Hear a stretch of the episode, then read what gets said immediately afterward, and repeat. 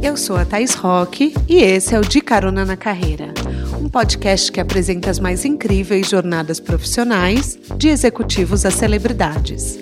Juntos, nós vamos passear pelos caminhos percorridos por pessoas de sucesso e eu vou te mostrar que o impossível é só uma questão de ponto de vista. Vamos embora? Quem acompanha regularmente o podcast sabe que nesse mês o foco é todinho em entrevistados do movimento LGBTQIA+, que em junho celebra o orgulho de ser quem se é. Aliás, no De Carona, na carreira, a diversidade aparece no ano inteiro, né? Mas eu decidi intensificar nesse mês porque eu considero fundamental a gente falar de representatividade o máximo possível. Como que eu vou resumir a minha convidada de hoje? Eu já vou dizer que ela é um show de carisma, gente. A primeira vez que eu encontrei a Ivone de Oliveira nas redes sociais, eu percebi que a gente se daria bem por causa da leveza com que ela passa os conteúdos. Eu acho que, como eu, todo mundo se encanta já pelo nome do blog dela, que é Gata de Rodas. Ali ela fala sobre temas que são suas paixões: feminismo, inclusão da pessoa com deficiência na, nas causas LGBTQIA, militância e ativismo pela diversidade sexual. Em 2016, ela foi na parada do orgulho LGBT sozinha e se decepcionou ao ver que não existiam pessoas com deficiência como militantes e ativistas, apenas como participantes. Então, ela montou um projeto que foi aceito na hora pela organização. Ela trouxe à tona a importância da acessibilidade nos eventos da comunidade rota de acesso para cadeirantes, autodescrição para cegos, libra para surdos. A visibilidade só ocorre quando existe espaço para as pessoas circularem por todos os lugares. Hoje ela está envolvida na Parada do Orgulho LGBT de São Paulo. Ela é palestrante premiada, além de musa de alguns blocos de carnaval. E ela vai assumir o volante aqui, vai levar a gente num passeio pela trajetória maravilhosa que ela vem trilhando. Eu vou e levo vocês comigo de carona na carreira. Apertem os cintos que a estrada da Ivone já começou. Oi, Ivone! Ou melhor, não sei se eu já te chamo de gata de rodas, mas eu quero dar um oi também para os caroneiros. Que alegria começar mais um episódio. Seja bem-vinda e já se sinta em casa, viu? Porque você tá. Olá, Thaís, que introdução incrível, adorei. Bom, eu sou conhecida como Gata de Rosa, mas sinta-se à vontade para chamar de Ivone. Olá, caroneiros, caroneiras e caroneires. Bora copiar! Muito bom. Sabe o que, que eu, eu já te falei isso aqui antes, quando a gente estava conversando, mas assim, eu amo a sua confiança. Eu acho que a sua história é encantadora. E pelas redes sociais, pelas entrevistas que eu vi também, eu consigo sentir a sua segurança. Foi sempre assim, Ivone? Como que acontece essa construção de autoestima? Assim, dá umas dicas para quem está nos ouvindo. Bom, eu costumo dizer que a minha autoestima já nasceu construída, né? Porque afinal eu sou Sagitário com ascendente em Leão, ou seja, Meu sou Deus! otimista.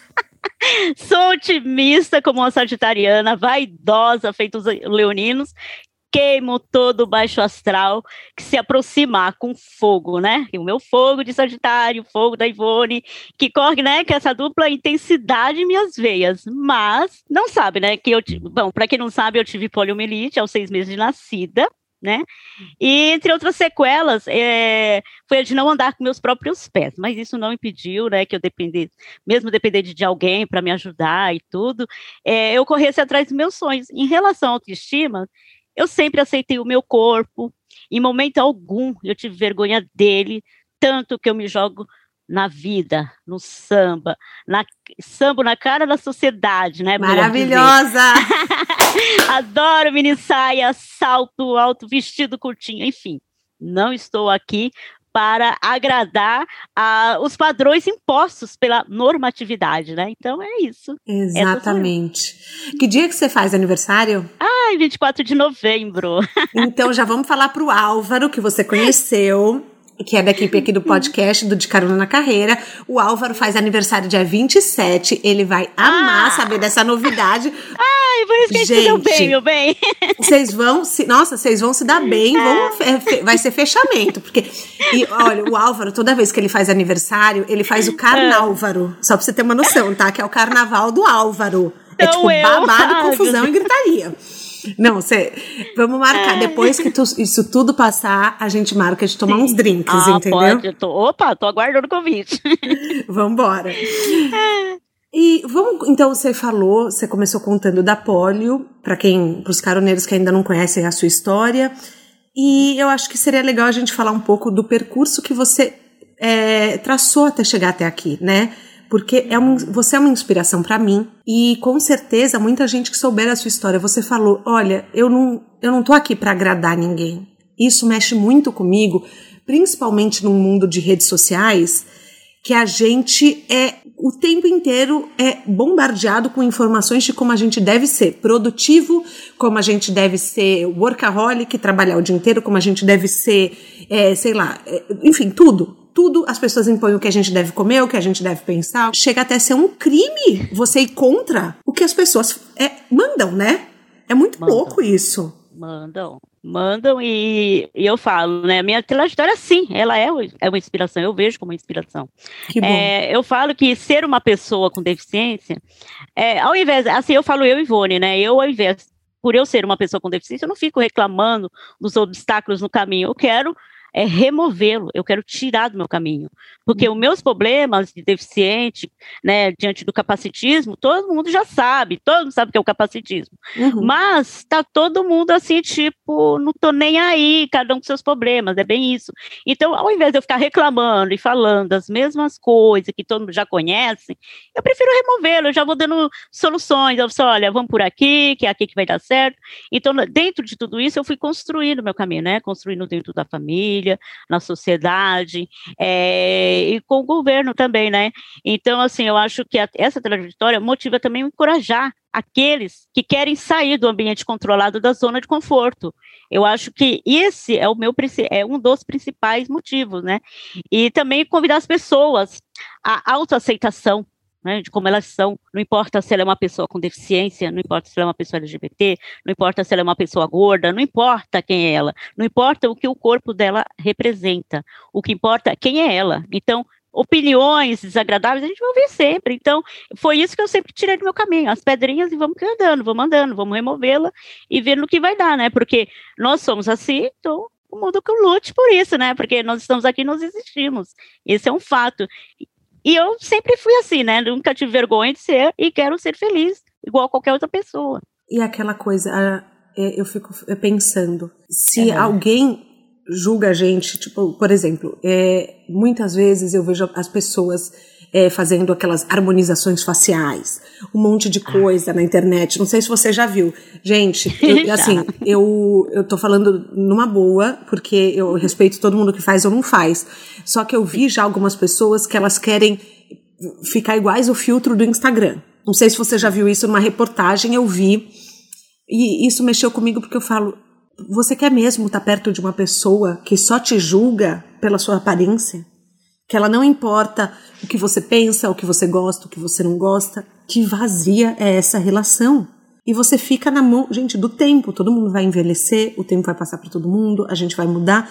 O que a gente tem é quem a gente é, é a nossa essência. Com certeza. Eu acho acho assim estranho, porque as pessoas elas querem ser a outra, né? Ela quer ser igual a outra.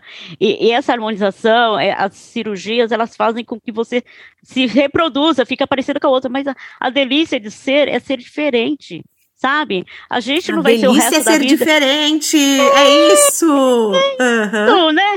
A gente não vai ser é, aquela pele maravilhosa de uma criança, de um adolescente, a gente vai amadurecer, a gente vai envelhecer, mas a gente tem que ser consciente disso, né? Então eu acho que isso é bacana. Então, essa é a minha delícia, é ser diferente, não ser, porque eu detesto rotina e detesto todo dia a mesmice. Então, meu corpo está modificando e eu estou amando isso. Sabe? Você detesta a rotina? Sim. Ivone, eu amo. Ah, odeio, odeio rotina. Você tá brincando.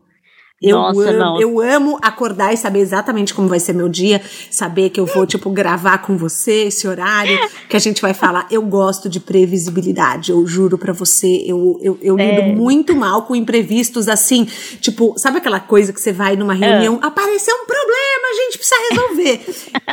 eu não sou a pessoa que, tipo, vocês têm que chamar nessa hora, entendeu? Eu tenho ah, que eu assim, assim, bora resolver esse problema agora. Para tudo. Eu sou desse tipo. Você é? Ai, que arraso. Eu sou. Ah. Gente. Ai, gente, eu acho que eu sou exagerada, mas é o meu jeito mesmo de ser. Não, peraí, então já vamos falar para os caroneiros te seguirem nas redes sociais. Para quem tá ouvindo, fala todas as suas arrobas, é, aonde que você tá, se você tá no Twitter, se você tá no LinkedIn, se você tá no Facebook, no Instagram, bora lá. Então, gente, ó, arroba gata de rodas, no Facebook, no Twitter, no Instagram, no LinkedIn e a minha URL, URL também mudou, tá? Agora é, é o blog, né? gataderodas.com.br. Então lá também vai ter muito babado, que eu conto o meu dia a dia, eu conto os eventos que eu vou, eu, eu, as agendas do que eu vou fazer, e, e é isso, é tudo tá, tá no Gata de Rodas. As minhas vocês já sabem, né, caroneiros? Arroba Thais Rock. Se vocês me curtem, segue por lá. Eu também agora tenho um clube do livro que eu tô amando, gente. Não necessariamente a gente fala sobre carreira lá, aliás, porque às vezes as pessoas perguntam, é só sobre carreira? Não. Começou porque um dia eu li um romance muito louco e comentei nos stories, e daí as pessoas falaram: Ah, eu também quero ler, eu também quero ler. Daí eu falei: Gente, eu vou dar uns 15 dias para todo mundo ler e a gente monta um bate-papo e conversa sobre isso. E assim nasceu de carona no Telegram, que a gente lê. Bom, eram romances, agora tá virando suspense, livro de assassinato. O livro desse mês de junho é um suspense, chamado acho que A Última Festa, se eu não me engano. Mas depois o link tá na minha bio do Instagram. Vai lá pra gente conversar. Me conta uma coisa. O que, que as pessoas pressupõem sobre você que você gosta de desmistificar? Que elas acham que já te conhecem, que elas já acham que já chegam chegando e você fala, amor, não é bem assim. Nossa, aí é que você se engana. O povo tem uma criatividade, querer saber mais, querer saber mais, né? Bom, tem um monte, eu poderia te listar aqui uma grande quantidade de coisas, né? Mas o que mais me perguntam é se eu sinto as minhas pernas, a cadeirante. Uhum. Se eu uhum. sinto as minhas pernas, é, se eu sou assexual, né? É, não te conhecem é, quando perguntam não, não, isso, hein, Ivone? Não, não, porque depois eu tenho que falar, né? não, sexual, não viram suas redes sociais. É. Não, não estão me vendo. É, eu acho que é mais o povo da rua mesmo, assim, uhum. pessoal do, do, de movimento rua mesmo, né? Que não me seguem mesmo. Uhum. Então, eu tenho essas perguntas, sim, sabe? Se eu sinto as minhas pernas, se eu sou assexual, é, fica admirado, né? De saber que uma mulher. Que, e outra coisa, tem, é, eu também sou tímida também, né? Então, assim, é, tem perguntas que me fazem que eu fico assim, meu Deus, o que, que eu falo agora, né? Então, tem muitas essas coisas. Então, também temos, né, o exemplo de cadeirante, né, de mulheres que têm filho, né, que o povo admira, né, mulher cadeirante ter filho, sim, temos um exemplo maravilhoso, que é a jornalista Flávia Sintra, né, que tem filhos gêmeos, sabe, a gente pode tudo, gente, a cadeira de roda não define a gente, né? Então, é, existem umas perguntas assim muito sabe? Se o homem cadeirante tem ereção, sabe? Então são perguntas assim muito muito erradas sobre a gente, né? Uhum. Então, assim, é, é, informações que precisam ser ditas, né? Agora, como cadeirante, é isso aí, né? Você não é vista como mulher, né? Então, as uhum. pessoas sempre fazem aquela pergunta para principalmente para mim, que sou uma mulher cadeirante, né?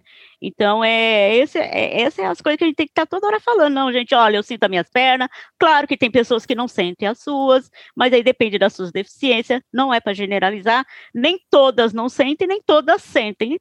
Cada um é cada um, né? Uhum. Então, cada um com as suas deficiências, né? Mas é, essa é a, é a que mais pega. Para mim, é, é se eu sinto as minhas pernas. Eu não sei qual a diferença que faz para o povo se eu sinto ou não minhas pernas, né? Uhum. É... eu acho que falta é, muita educação, muita conscientização, muita informação que é, eu, vi, eu, eu vi uma matéria que você deu uma entrevista uhum. que, que eu achei muito, assim, me marcou muito quando eu li, que foi que eles mudaram o andar da escola quando você estava. Gente, é uma coisa óbvia que as pessoas não podiam fazer e isso me marcou tanto. Me, me, eu falei, gente, por que, que mudaram o andar e, uhum. e aí eh, você fica pensando, as pessoas não têm consciência, as pessoas não estão pensando é, em cada indivíduo, as pessoas não elas não estão olhando para nada assim de si, além de si mesmos, né? É, isso aconteceu, bom, gente, é porque eu não sou nenhuma novinha, né? Eu tenho 52 anos e eu também venho de uma época que a palavra acessibilidade e inclusão de pessoas com deficiência era zero, né? Uhum. A lei LBI, Lei Brasileira de Inclusão, né, da pessoa, voltada à pessoa com deficiência, ela é recente, ela só veio agora em 2015.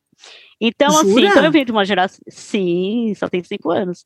Claro que tem a Comissão dos Direitos Humanos, que está há mais de 30 anos, que veio lá atrás, junto com a lei de cotas, né?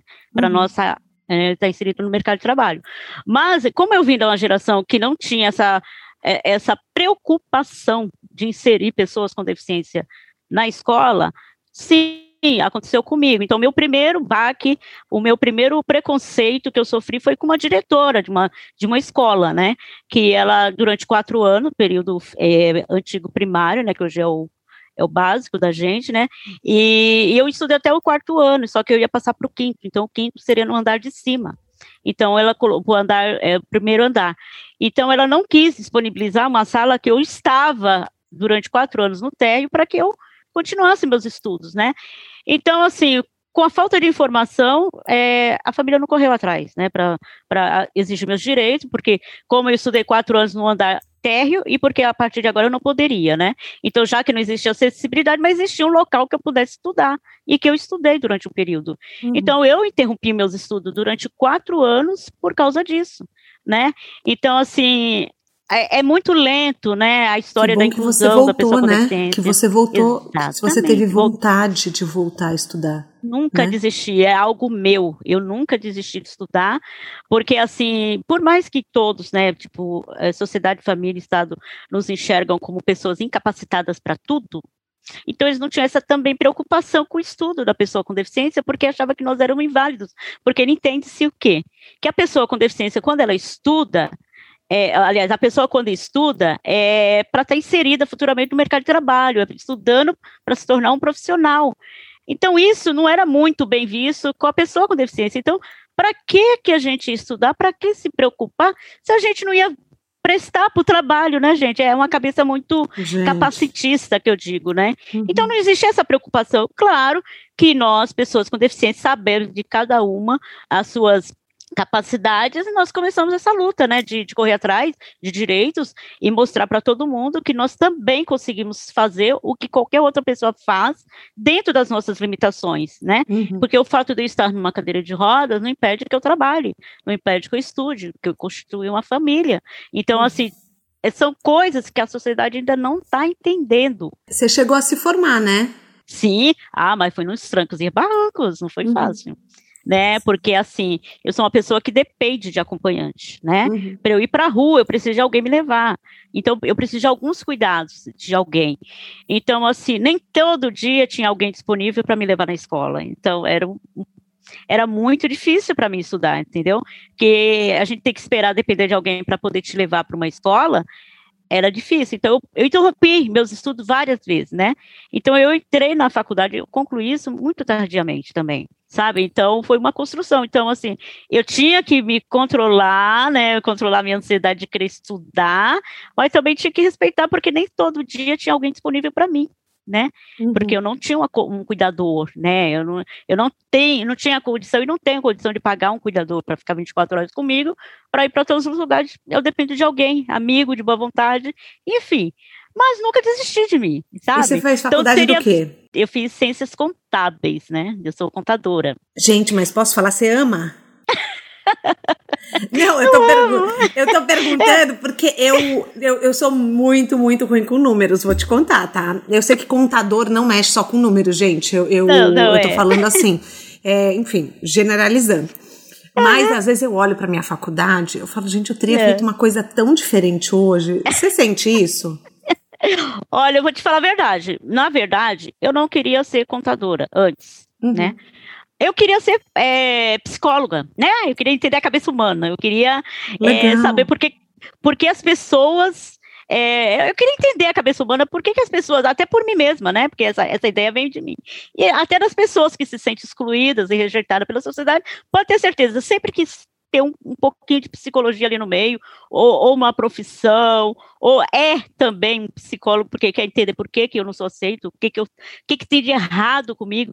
Então, eu queria ser psicólogo, eu queria saber o que, que o povo pensa diante da diversidade, de pessoas diferentes, e comportamentos diferentes. Então, eu queria ser isso. Mas os caminhos foram me levando para outros lados, né? Que eu, aí eu pensei, não, vou me formar de contadora, porque é, é, trabalhado com sistema e eu necessito de trabalhar como home office, né? Uhum. Então, assim, eu achava assim que eu poderia trabalhar de contadora dentro de casa, sem precisar depender de alguém para me levar no trabalho todo dia, né?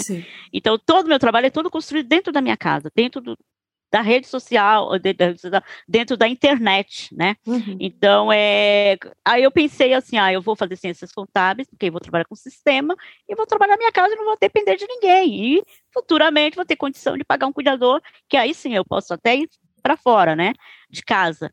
Uhum. Mas os caminhos foram se levando para outro lugar. E hoje, se eu fosse fazer uma faculdade, eu queria fazer uma faculdade de é, comunicação, marketing digital, que é a minha área. Então, assim, eu sou. Você vê, né, que eu não gosto muito de rotina, e na profissão também eu, eu ando para todos os lados, né? Uhum. Eu, eu, eu, sou uma pessoa de que eu vou dançando conforme a música para mim, né? Uhum. Eu moldo de acordo com a minha necessidade.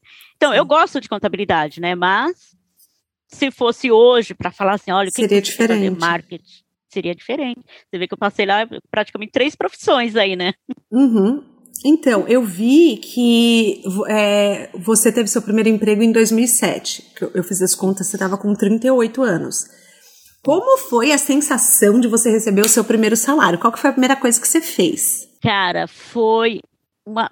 Não, pra falar a verdade, foi uma emoção, não foi nem esse meu primeiro salário. Foi na hora que eu fui fazer a, a seletiva lá com eles, né? Passar uhum. pelo teste e tudo. E que a palavra aprovada, quando essa pessoa falou assim, Ivone, você foi aprovada, eu caí nos prantos. Pense na pessoa que chorou. Foi isso que eu fiz. Eu chorei muito porque eu consegui trabalhar né? Então aquilo para mim já foi grande demais. Poxa, uma pessoa, né, com seu quase 40 e tantos anos, é, 30 e poucos anos, está inserida no mercado de trabalho pela CLT. Isso para mim foi mágico, sabe? Aí depois, quando eu peguei aquele dinheiro, aquele primeiro dinheiro, assim, gente, que vontade de, de fazer tudo, né? Porque é, eu queria muita coisa, mas como eu sou muito vaidosa, o meu primeiro salário eu eu, eu me presenteei, né? Uhum. Eu comprei uma bota de salto, coisa assim que ninguém vê cadeirante usando, pelo menos na época que eu me apresentei com essas botas, né? Uma bota de salto, mandei fazer, né? Porque o meu pé é pequeno, é, é número infantil, então eu tive que mandar fazer aquela bota. Aí eu me senti mulherão, sabe? Eu, eu tenho Olha, aquela sensação que de que bota, salto, a gente se vê com mulherão. E ali eu me realizei. Assim, agora as pessoas não vão mais olhar a minha cadeira de roda. Com esse dinheiro eu comprei uma bota, o povo vai, vai achar estranho uma cadeirante de bota desse salto. Então eu mudei o foco da sociedade para minha da minha cadeira para minhas pernas para minhas botas. E olha, tem uma mulher sentada aqui de salto. Então, isso é um saltão meu... que eu já reparei. Adoro! Ai, eu tô vi. doente, porque eu tô dentro de casa e não tô podendo usar isso no momento, gente, por causa da pandemia. Não, então, tem que botar os looks dentro de casa mesmo, entendeu? Para fazer foto. A louca, vai sair eu na cozinha de bota, na a sala, louca, é. vai estar a louca. Aí, enfim, comprei a bota. Mas depois, uh, baixou, né? A, a realização tal, aí vamos pro segundo passo. Aí foi onde eu tive condição de fazer a faculdade, né? Porque a faculdade era paga. E, e antes de eu ser é, contratada pela empresa, eu trabalhava fazendo artesanato, porque eu comecei a trabalhar pela CLT tardiamente, uhum. mas eu nunca deixei de trabalhar. Eu sempre trabalhei. Sim. Então, só que eu trabalhei no artesanato, no crochê, é, fazia roupas de crochê para vender, e, e, virava nos bordados, e, e, fazia de tudo um pouco. Você já, você já ter... tinha uma independência financeira, você, só Sim. aos 38 que foi a CLT. É isso, porque eu queria ter um registro, eu queria me, ser, me sentir útil para a sociedade. Não que eu não seja uhum. construindo, porque eu gosto de moda, eu gosto dessas coisas. Então, e costureira também, até mexi com costura. Então, eu sou uma pessoa assim que fiz muita coisa para se sentir útil para mim e para a sociedade, para eu fazer minhas coisas e sentir o prazer da pessoa gostar do que eu faço, sabe? E quando eu comecei a trabalhar, que eu tinha aquele dinheirinho certo, né? tudo bonitinho. Aí eu falei assim, agora é um dia certo, porque quem vive de, de, de, artesanato, hoje você vende, amanhã você não vende. Então, você, hoje você tem dinheiro, amanhã você não tem. Uhum. Então, o trabalho certinho, bonitinho, como do figurino pela CLT, eu peguei e fui fazer minha faculdade, que era um dinheiro certo. E foi onde eu realizei meu sonho de, de ser hoje uma contadora, né? E ciências contábeis. Eu, eu acho muito legal a gente falar isso, porque pode ter alguém que está nos ouvindo que ainda não começou, não ingressou no mercado e pode estar tá se sentindo inseguro por conta da idade. E eu sempre falo, que a idade não nos define. A, no, a, nossa, a maneira como a gente se vê é o que nos define, a nossa cabeça. E ninguém vai chegar e vai te deixar, deixar de te contratar se você vai na entrevista e é uma entrevista maravilhosa. Se você passa para a pessoa uma confiança. Então, eu acho muito. Eu quero agradecer por você compartilhar aqui no podcast, porque quem sabe alguém não está nos ouvindo e fala: pô, eu também vou me inscrever numa vaga. Agora vai, né? Eu acho importante, eu acho que não existe idade para a gente ser produtivo. A, a, a, produtividade da gente está na cabeça, a gente é a cabeça da gente que produz, é a cabeça da gente que faz acontecer. Então não existe idade para sair do casulo, para se ser se sentir é, útil para a gente mesmo e para a sociedade. Então, ah, hoje eu quero fazer isso, faça. Não perca seu tempo achando que o que os outros vão achar, né? Porque, infelizmente, o mercado de trabalho é isso. Chega a tal idade, você não é útil. Mas você tem outras formas de dar continuidade no seu trabalho, mesmo que não seja pela CLT, nem que não seja pela empresa que você tanto queria, nem que não seja por uma multinacional que você tanto desejou, sabe? Uhum. O importante, é quando chegou naquele tempo que ninguém te quer, porque ninguém te aceita, ou porque você é deficiente, ou porque você é negro, ou porque você é LGBT, ou porque você é velho, né, idoso, não se permita sabe? Uhum. Cada um de nós sabemos a nossa capacidade, então nunca é cedo para se tornar útil, principalmente para nós mesmos, sabe? Porque o, o, resto sempre vai fazer você ir para trás, sempre vai te querer te diminuir, e é isso que a gente não pode deixar acontecer. Até os 40, você não tinha tido contato com outros cadeirantes. E daí, o que que aconteceu que você se tornou uma ativista nas causas PCD? Foi assim, você foi de não ter contato com ninguém para para ser a porta-voz. Olha, Ivone, gata, eu vou te falar. Gente. Ninguém, ninguém, ninguém pode com você, entendeu? Foi aquele momento, sabe? Quando é, você é invisível durante a vida inteira, é, você não sai, você vai para a escola, você até em 2007 mesmo, eu não tinha acesso a pessoa com deficiência nenhuma. Então, eu cheguei a acreditar, porque todo lugar que eu ia não tinha deficiente, né? Então eu disse, gente, só tem eu no mundo como deficiente, como que é isso? Aí um belo dia meu irmão me presenteou com um computador, aí tive acesso à internet, né? Aí eu comecei a me comunicar com essas pessoas, a querer saber mais, né? E, e ali começou toda a minha trajetória dentro de uma rede social, né? E ali a gente começou muitas conversas, né? E criou blog, e aquele blog foi puxando mais assunto, buscando mais feedback de pessoas. E a gente, como deficiente, foi o que mais me buscaram, né? Foram os deficientes, as pessoas com deficiência. E essas pessoas com deficiência passaram a se identificar comigo. E eram deficiências diversas, né? Não era só o cadeirante, era todo tipo de deficiência que existia. E cada um chegou naquele máximo de falar assim: nossa, como eu me identifico com a tua história apesar de não ser um cadeirante, ter uma outra deficiência. Mas aí todos chegou um denominador comum nesse feedback, né? Que o, o problema maior nosso é que a gente era infantilizado, né? Que a gente não era visto como pessoas adultas, né? Então a gente precisava fazer isso. Aí eu comecei meu ativismo, minha militância primeiro, juntando todo mundo, né? Porque ele precisava juntar as pessoas. E para falar para o mundo, olha, gente, nós não somos infantis, nós também temos é, é tomada de decisões, é, nós também tem, é, temos um gênero, né? Nós somos homens e mulheres. Então, nós somos pessoas que crescemos, né? Que nós passamos pela fase de, da infantilização da, da, da criança, né? De ser criança, ser adolescente, ser adulto. Chegamos, vai chegar também a velhice, e já tem muitos nessa idade. Então, assim, é, aí eu a gente conversando sobre tudo isso, eu disse, não, a gente precisa estourar essa bolha, né? A gente vai começar a conversar o que que o que está pegando com a gente era infantilização, era todo mundo era a mesma coisa, uhum. independente da sua deficiência. Então, isso fez com que a sociedade reproduzisse essa infantilização, é, o Estado também, e nos colocou num pacote de pessoas com deficiência os inúteis. Então, esse ativismo, essa militância foi para mostrar para a sociedade que nós somos úteis, que tem grandes profissionais, sim, trabalhando, que tem muitas pessoas focadas em alguma coisa, que ninguém é, é, vive somente do assistencialismo, claro que tem deficiência que, que que impede, mas isso é uma outra causa, né? Uhum. Não vamos generalizar que todos os deficientes são doentes, tem uma comodidade, tem uma outra coisa além da sua deficiência, porque a nossa deficiência não define a gente como inválido, nunca, nunca mesmo. Uhum. Então, o meu ativismo começou por aí, mas eu queria de forma leve, eu não queria essa coisa assim pesada que todo mundo já conhece, que todo mundo já sabe, e já veio o mimimi da reclamação, porque rede social é assim, o deficiente coloca lá, expõe um problema dele, é o mimimi, sabe? Só que ninguém sabe da dor do outro, né? Então é fácil falar. É então foi onde eu comecei, assim, Vamos, vamos lá, vamos colocar esse negócio para frente, vamos mostrar que nós somos é, pessoas normais dentro das nossas limitações, sim, né? não podemos esconder que somos pessoas com deficiência, porque nós somos quase 45 milhões de pessoas com deficiência no Brasil, né? Então isso não pode ser negado para a gente, a gente não pode esconder. Sim. E foi aí, e abria, o leque foi com a cadeira e o salto alto. Aí yeah. o povo se impactou. Eu disse, o que, que é isso? Foi aí uhum. que eu uhum. comecei tudo. Vamos mostrar um lado leve, um lado divertido. Exatamente. Foi o blog que deu essa visibilidade. Até então, eu não sabia. Aí, o que, que aconteceu? Durante 40 anos, fiquei na invisibilidade.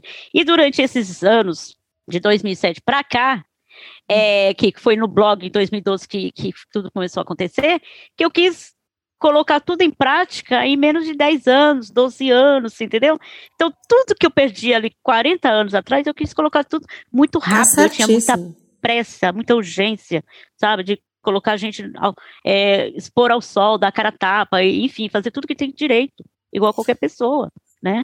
Então eu acho que foi aí que esse ativismo meu começou, pelaquela força. Eu não queria que a coisa acontecesse só para mim, porque eu uhum. poderia ficar quietinha no meu canto, desenvolver meu trabalhinho lá, ser uma profissional e tá tudo certo. Mas como eu não tive isso, eu não queria que as pessoas, depois da descoberta dentro de um blog, que elas também continuassem na mesmice, naquela vidinha de, de, de criança, sabe? É uma uhum. forma capacitista, amável, que nos colocam, sabe? Mas amarga. Amarga, porque a gente tem dependência, assim, de, de pessoas, a gente precisa pagar nossas contas, sabe? E as nossas contas não são poucas, são altas porque não é só conta doméstica dentro de casa. Além da conta doméstica, a gente tem que comprar uma cadeira de roda, a gente tem, tem os nossos, né, as nossas coisas, além né, do, do, do trabalho comum que todo mundo tem, a gente precisa de acompanhante, a gente uhum. precisa de uma bengala, a gente precisa aprender libras, a gente precisa muita coisa, sabe? Então nós, a gente não pode viver de um salário, vamos dizer assim, benefício, miséria que o governo nos dá. Então isso uhum. eu não uhum. aceito. Eu não aceito isso, porque os nossos gastos são grandes, então a gente precisa trabalhar sim, e a gente tem que estar inserida no mercado sim, apesar que só tem 1%, né, de pessoas com deficiência inserida no mercado. 1%? 1%. 30 anos esse ano vai fazer a lei de cota voltada à pessoa com deficiência. 1% está inserida no mercado de trabalho. E nem todos chegam, nem todos não, não chega a cargo de chefia. O que são chefes é aqueles que têm o seu próprio negócio. Aquele que corre atrás do seu, abre uma empresa e contrata deficientes físicos ou uhum. pessoa com qualquer outro tipo de deficiência.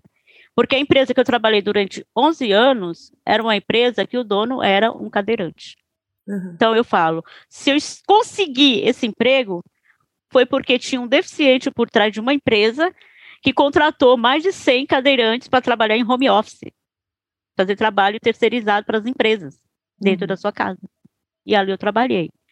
Então, hoje só tem 1%, sabe por quê? Porque as empresas só contratam é, deficiência leve, né? Doenças, uhum. é, deficiências leves, né? Aquela só andar de moleta, aquela que não precisa quebrar uma estrutura, construir um banheiro para acessível para o cadeirante, derrubar as escadas e colocar o elevador ou rampa. Então, uhum. eles contratam sim, mas contratam essas pessoas, né? Essas pessoas com deficiências leves, que não vai mudar a vida deles ali dentro da empresa. É, é, é assim a nossa luta. Então, acho muito importante muito a gente falar aqui no podcast. Muito ativista. Sim.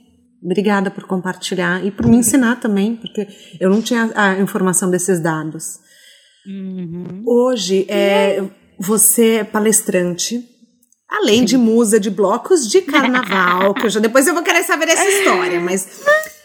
É, na semana passada eu conversei com o Ricardo Salles é, aqui no podcast, que ele é da Mais Diversidade, e ele me disse hoje que as empresas elas não perguntam mais o porquê, por que a diversidade, e sim como que eu vou trazê-la para o negócio. Você, como palestrante, tem visto isso nas empresas? Realmente mudou o discurso? Olha, para trazer a diversidade para essas empresas é simples. Basta deixar o preconceito de lado e passar a avaliar o potencial do profissional e uhum. não as características por ser diferente dos demais, né? Já começa por aí. Uhum. E no meu caso, como cadeirante, as empresas de devem ignorar o capacitismo, né? Que é o preconceito avaliado em cima da nossa cadeira de roda, né? Nossa deficiência. Então, é, tem que avaliar o meu currículo e logo definindo ali no meu currículo está definindo se eu sou ou não capaz para estar tá ali no perfil daquela empresa. Uhum. Né? Então, a pessoa ela tem que primeiro olhar isso, né? Sim. Eu fiz sim algumas palestras e, e, mostrou muito bem que tem algumas empresas que apresentavam, né? Mais tinha interesse em falar sobre diversidade. Percebi também que era bem acessíveis e só duas empresas às quais eu fiz a palestra tinha uma pessoa com deficiência visível mas não vi nenhum cadeirante e tinha acessibilidade, né? Era acessível. E eu não vi nenhum cadeirante nas empresas. Tinha uma deficiência visível, mas era leve, é aquilo que eu te falei, uhum. sabe? Deficiência leve tem. Então, é, é, isso que as pessoas têm que ver, olhar a capacidade profissional da pessoa. Esquecem uhum. se ela é cadeirante ou não. Se ela foi ali buscar um, um emprego, um trabalho, é porque ela sabe o que a empresa quer, ela sabe o que ela também quer, uhum. né? O profissional sabe que ele é capaz de trabalhar naquilo. Então, espera o deficiente abrir a boca, falar, mostrar seu currículo e depois avaliar se ela é se, ela tem uma condição de fazer aquele trabalho ou não. Esquece a cadeira dela. Uhum. Esquece a libras dela, esquece a moleta dela, esquece a, a descrição de imagem dela. Primeiro, olha o, o, o potencial dela como profissional. Aí depois, a empresa é que tem que se enquadrar a nossa é, existência, a nossa existência dentro do, do, do, da corporativa. Então, é eles que têm que se tornar acessível. Mas, uhum. antes de tudo, pega o profissional e depois você resolve o resto. A sexualidade é outro assunto que você traz com muita naturalidade, inclusive com as suas fotos maravilhosas. você recebe muita mensagem do impacto que seu trabalho causa? Porque eu imagino que seja enorme, né? Foi o que você falou, igual da bota de salto. Sabe por quê? Porque não é muito comum, né, uma mulher com deficiência expor a sua sexualidade, né? Falar sobre padrões de beleza, né? Quebrar, né? Quebrar o uhum. padrão de beleza, né? E também é quebrar o próprio tabu da sexualidade, né? Que é a infantilização, como eu falei anteriormente, santifica a pessoa com deficiência perante a sociedade, né? Então nós somos uns anjos, gente. Então a partir do momento que uma mulher maluquinha aparece de bota, então já tá quebrando né? Sim. Então isso já causou impacto quando eu apareci com essas botas. Não foi, não foi nem beijo na boca com outra pessoa. Foi uhum. a bota. Para você ver como é grave o negócio, um sapato no pé da pessoa. Uhum. Então, eu, eu acabei recebendo, sim, mensagem impactante de pessoas, de mulheres com e sem deficiência. Isso que foi legal. Isso é legal. Impactar a sem deficiência também foi muito importante. Porque ali, com deficiência, a gente incentiva, motiva, elas têm vontade, mas têm vergonha, porque vão se achar ridícula, porque a sociedade vê a gente bizarra, bizarramente feios, né? Porque é deficiente. Então, quando vem mulheres sem deficiência conversar comigo e falar que passou, depois que me viu, a se aceitar e se sentir bela, cara, não tem preço, sabe? E, e, as críticas que vieram também, porque não veio só elogio, não, veio as críticas, né? Veio assim, uhum. tipo, pô, meu, você veio aqui para fazer o quê? Aí vem aquelas mensagens nada muito agradável, e essas aí a gente, eu só, eu não, eu não escuto, eu simplesmente bloqueio e é acabou. É isso aí. Tem que só. bloquear mesmo. Ah. Mas assim, eu sei que você está envolvida na organização da parada LGBT. Isso começou depois da sua primeira ida ao evento, Vamos contar mais sobre isso, porque você chegou. É assim, já entendi você. Você chega e já revoluciona tudo. Já faz. Já muda todo o cenário. Então, bastou você ir uma vez na parada LGBT que você já redesenhou, montou um projeto e apresentou. Como você tá. Não, gente, você tá gargalhando, mas é verdade. Vamos combinar? Você fala, gente, eu não tô aqui à toa, não. Ah. tô de brincadeira, né? Vamos recuperar os anos perdidos dentro de casa, né, meu bem? Uhum. Então, o que que eu fiz? Eu sempre fui admiradora da parada, sempre achei lindo, passando na televisão, aquelas coisas todas, né? Também por ser uma pessoa bissexual, né? Então, uhum. tudo isso contou também. É, mas em 2016 eu quis realmente conhecer a parada e, e, e chamei uma amiga para ir comigo, né? Essa minha amiga, ela é, é lésbica e já, te, já tinha ido para a parada e tudo. E quando eu falei que eu queria ir, eu queria que ela me levasse, ela falou que era uma loucura, né? Como? 3 milhões de pessoas, você vai ser massacrada, amiga, você não tem noção como que é lá. Aí eu falei assim, ah, mas eu quero ir, né? Aí comecei a, a jogar uma conversa, ela falou assim, tá bom, vamos tentar, né? A gente chega nem que seja no metrô e a gente volta tem problema.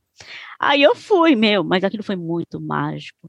Eu fui aceita carinhosamente pelo público, sem cara feia, porque eu sou uma cadeirante, porque é muito comum a gente ir nos eventos assim abertos e as pessoas te olhar com cara feia, né? Principalmente os organizadores. Meu, o que, que essa pessoa está fazendo aqui? Tá, vai causar uhum. incômodo, né?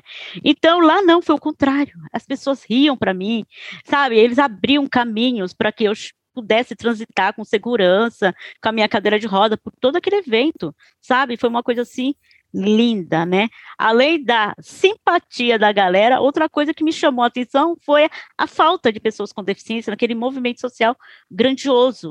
Mas eu falo assim, é, como militante ativista, sabe? É, uhum. É, pessoa com deficiência ali na causa, porque ali é um movimento social. Então, cadê essa representatividade, né? Aí eu resolvi aceitar o convite da parada, porque viu aquela maluca transitando ali, e, e, a drag queen, que é a cerimonialista do, do evento, da, falava no microfone, abre o caminho, pra, porque tem cadeirante querendo participar do evento e não sei o quê, e isso bateu né, na cabeça do, da, do pessoal da diretoria da parada. E eles me convidaram para participar de uma reunião. E nessa reunião, obviamente, né, eu perguntei, mas por quê? ainda falta é, a representatividade da pessoa com deficiência nesse evento, né, que é o espaço público, independente dele ser LGBT ou não, ele também pode frequentar esse espaço, né? É, aí ele falou assim, olha, Ivone, eu quero até te pedir desculpa, porque é uma falha nossa, e a gente também não queria colocar aqui é, uma acessibilidade sem a gente ter legitimidade, sem ter conhecimento de como seria esse trabalho, né? Aí eu disse, ah, pois é, então, eu tenho um, um projeto aqui, né, que a gente pode junto conversar e ver se tem como resolver isso, né? É, eu tenho aqui, ó, um projeto, ó, re, é, rota de acesso para cadeirante, intérprete de libras e descrição de imagem. Eu acho que isso é o básico para começar, uhum. para a gente começar a atrair pessoas com deficiência para esse lugar. Ah, Ivone, então vamos trabalhar juntas. Você, nos ajuda como uma consultoria, como tudo. Eu falei, perfeitamente, estou aqui para isso mesmo porque eu quero essas pessoas ocupando esse espaço também, mas que também, claro, de forma segura. Eu fui uma louca de ter ido de uma forma, indo de qualquer jeito, sem toda a segurança, mas eu fui, sabe? Se não abrir o primeiro caminho, não dar a primeira cara a tapa, as coisas não acontecem. Então eu tomei essa coragem em 2016 e fui. Em 2017 foi uma maravilha, gente. A gente conseguiu tudo, né? Rota de acesso, descrição de imagem, Libra, um tudo num ano, um ano assim, porque a parada ela é no meio do ano, de, foi em 2016, em junho. Uhum. E quando foi em novembro, em novembro, finalzinho já do ano, eles me convidaram para essa reunião, porque eu já ia pensar no tema da parada do ano seguinte, já a construção é o ano inteiro na uhum. parada, uhum. né? Então é um trabalho muito muito é, Nossa, devagar, então eles, né? eles se, é, se dispuseram a mudar mesmo, em um ano já tinham resolvido, de uma parada para outra. Sim. Então, Graças em novembro Deus, eu fui. Aí entrou em dezembro as férias. Aí, quando foi janeiro, em 2017, vou vir aqui, vamos colocar isso na prática. E nós colocamos isso na prática, né? Em dois, 2017, nós abrimos a parada, foi um sucesso a mídia não entendia por que aquele bando de cadeirantes, porque no primeiro ano foi muito mais cadeirantes abrindo a parada, porque a parada ela sempre abre com foco de alguma identidade, né? Seja orientação sexual, identidade de gênero, e ali era um caso, né, vamos dizer, atípico, né? Era cadeirantes, era pessoas com deficiência, né? Então, o que, que essas pessoas estão aqui? Então, foi muito bom, porque ali da frente fica a imprensa, Todo mundo uhum. queria saber o porquê que a gente estava ali. Então, foi uma forma da gente se mostrar visível para o mundo, né? Porque a parada do Orgulho LGBT de São Paulo, ela é a, maior do mundo. Então, ali a gente teve visibilidade para outros lugares também, né? Então, em 2017, nós abrimos a parada, foi um sucesso total. Em 2018 e 2019 se repetiu, né? E, e agora em 2020, né, a parada LGBT no ano passado, é, por virtude né, de, da Covid, a gente tinha que visar e combater a pandemia, uhum. e tem que seguir os protocolos né, de saúde e tudo. Aí nós iniciamos esse trabalho virtualmente, né? Então, Mas, esses dois anos a gente está virtualmente. Com a chegada do virtual, é, mostrar, vocês conseguiram perceber outras questões de acessibilidade que precisavam ser resolvidas? Sim. No ano passado, é, tivemos Libras dentro do, do virtual, né? Tá. Que, que, eram pessoas LGBTs. É, é, a gente tem todo esse cuidado para que as coisas fiquem leve. Não colocamos Libra tradicional, aquelas pessoinhas vestidinhas de preto, que o intérprete de Libra é tudo assim, ou de terninho bonitinho. A gente já colocou um intérprete de Libras LGBTs, inclusive um dos intérpretes de Libras é surdo e estava ali mediando todo o evento virtualmente, sabe? Foi uma coisa assim muito é, gratificante. Nós ficamos devendo, Fábio, foi a descrição de imagem para cegos, né? Para é, descrição de imagem para que as pessoas cegas pudessem nos ver ali, né? Mas a gente também tem aquele cuidado. Bom, é, a gente começou a se descrever, né? É, antes de começar os eventos. Olha, eu sou a Ivone, eu sou assim, XY, sou, tô com tal roupa, o fundo é da minha descrição aqui da imagem é assim, assado. Então a gente começou, porque o resto eles iam ouvir, né? Então todo o evento eles iam ouvir, mas eles não tinham a dimensão do que estava vendo ali, por trás daquele quadradinho, aquela telinha virtual, né? Então a gente começou a se autodescrever, pelo menos para eles terem uma ideia de mais ou menos como como estava acontecendo naquele evento. Então, ali foi uma boca a boca mesmo, né? Então, agora, esse ano, a gente está trabalhando, né, para para que a gente também tenha esse recurso, né, de descrição de imagem, para ficar bem mais tranquilo, para que as pessoas cegas também consigam é, ter uma admissão de visão de como que, que é esse nosso é, universo aqui fora, né? Então, é, a gente pensa sempre no lado leve para mostrar a nossa existência como deficiente, né? Então, é o nosso meio que a gente faz. Ivone, ninguém nunca te disse que você tem que ter um podcast? Sério? Não, eu tô, eu tô te ouvindo falar aqui. Gente, é, tá, tá, um papo tão gostoso que eu tô pensando, meu Deus, você precisa ter um podcast. Ó, se quiser eu te dou umas dicas, mas assim, gata de rodas no podcast agora. Ai, gente, eu aceito. Ai, eu adoro. E olha, Pensa. eu vou te falar, viu? É. Ah, super aceito, depois a gente conversa, eu acho que, que isso vai agregar muito também, né? A... Não, porque você pode ter o seu próprio show de entrevistas. Você, nossa. Você... Eu mesmo falei de mim mesma? Não. Não, não, não, não, não. não. Você entrevistando é. e trazendo outras questões, assim, chamando pessoas para conversas. Primeiro que você já chegou com esse microfone maravilhoso que eu já amei, tá? É, o pessoal que tá, que tá agora ouvindo o podcast, eles não sabem, mas você tá com um microfone babadeiro. Então, assim, você chama as pessoas para conversa. Daí você, você pode fazer é, mesa de debate. Não precisa ser só duas pessoas, que nem a gente está fazendo agora. Pode ser três, quatro. É, eu, eu, quando eu escuto um podcast que às vezes tem quatro pessoas, uhum. eu preciso me atentar muito para eu não confundir as pessoas. Mas mesmo assim, se tipo quatro pessoas, você traz quantas pessoas você quiser e você bota temas do seu interesse. Você já Ai, che... gente. Não sei, Adoro. pensa. Fica a dica. Ai, tá bom, depois a gente conversa. Tô super Depois aceitando. eu te dou outras dicas. Não, combinado. Ai, eu... Muitos caroneiros, eles ficam infelizes hum. por anos. Por não confiarem que são bons o suficientes. Foi o que a gente estava falando no começo. Uhum. E você é expert em trazer, se expor, em falar sobre assuntos com naturalidade que poderiam ser considerados tabu. Se tem alguém que está ouvindo a gente que quer se expor mais, que dica você daria? Olha, não tenha medo, porque o medo faz parte da nossa existência. A gente tem medo de tudo, sabe? Então você joga o seu medo de lado e se joga, sabe? Eu acho que a gente tem que se colocar mesmo como pessoa, a gente não tem que ter medo de nada. Eu acho que, que a gente tem que quebrar isso dentro da gente também. Então, eu acho que é isso, gente, é se jogar, é, é, é, fazer parte, é pertencer, né?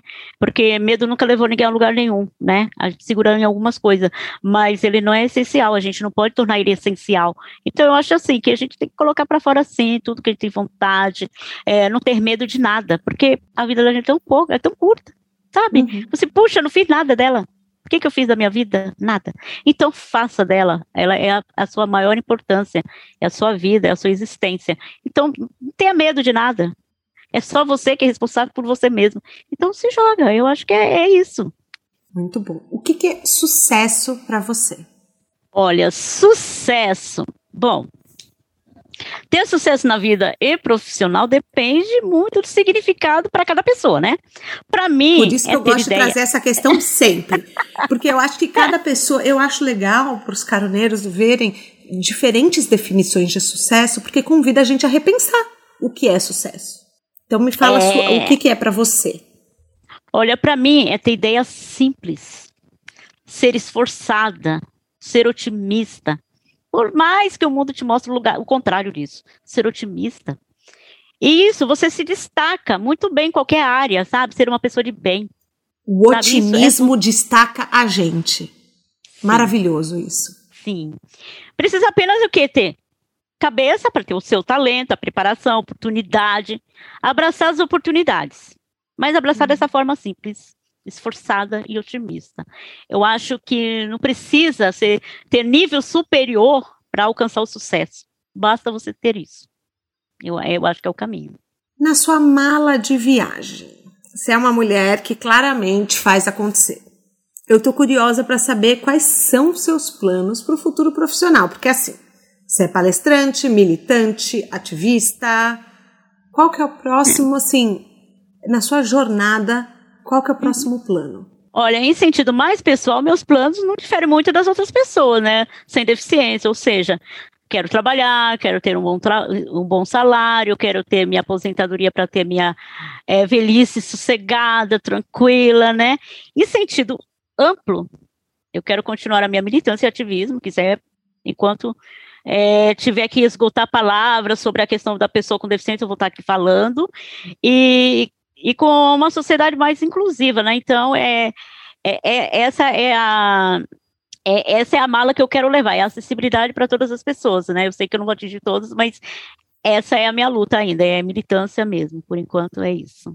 Um livro, um filme, um documentário que mudaram a sua vida, não precisa ser relacionado à profissão, mas o primeiro que vem à sua mente. Olha, eu assisti O Rei do Show, né? Que resumindo é a uma, é uma superprodução musical, né, lá do século XIX, né, que fala da trajetória profissional de um homem revolucionário, né, que queria dentro de um circo fazer um grande show, mas com pessoas excluídas, pessoas rejeitadas, pessoas vistas como bizarras. E ali ele fez um grande show, sabe? É, é isso que eu quero levar para a vida, fazer esse grande show, colocar essa diversidade. Então esse livro ele está levando para mim para vários lugares, né? Como pessoa, né? Como profissional, é, como tudo. Então o Rei do Show para mim assim foi foi o que me impactou mesmo é, nessa trajetória de, de o que que eu quero e para onde eu vou, né? Eu quero uhum. incluir pessoas no universo, fazendo ser útil, né? Porque nós somos úteis. Só que a, as pessoas é que não acham isso. Então é isso, é fazer uma, uma diversidade humana, né? De pessoas que existem e que não podem mais viver mais nesse mundinho de exclusão e rejeição, né? Então é, esse livro trouxe essa, esse, esse recado para mim, para a vida. Ai, Ivone, a gente chega ao fim da nossa carona nem tô acreditando. Eu amei, passou muito rápido, muito, muito, muito rápido.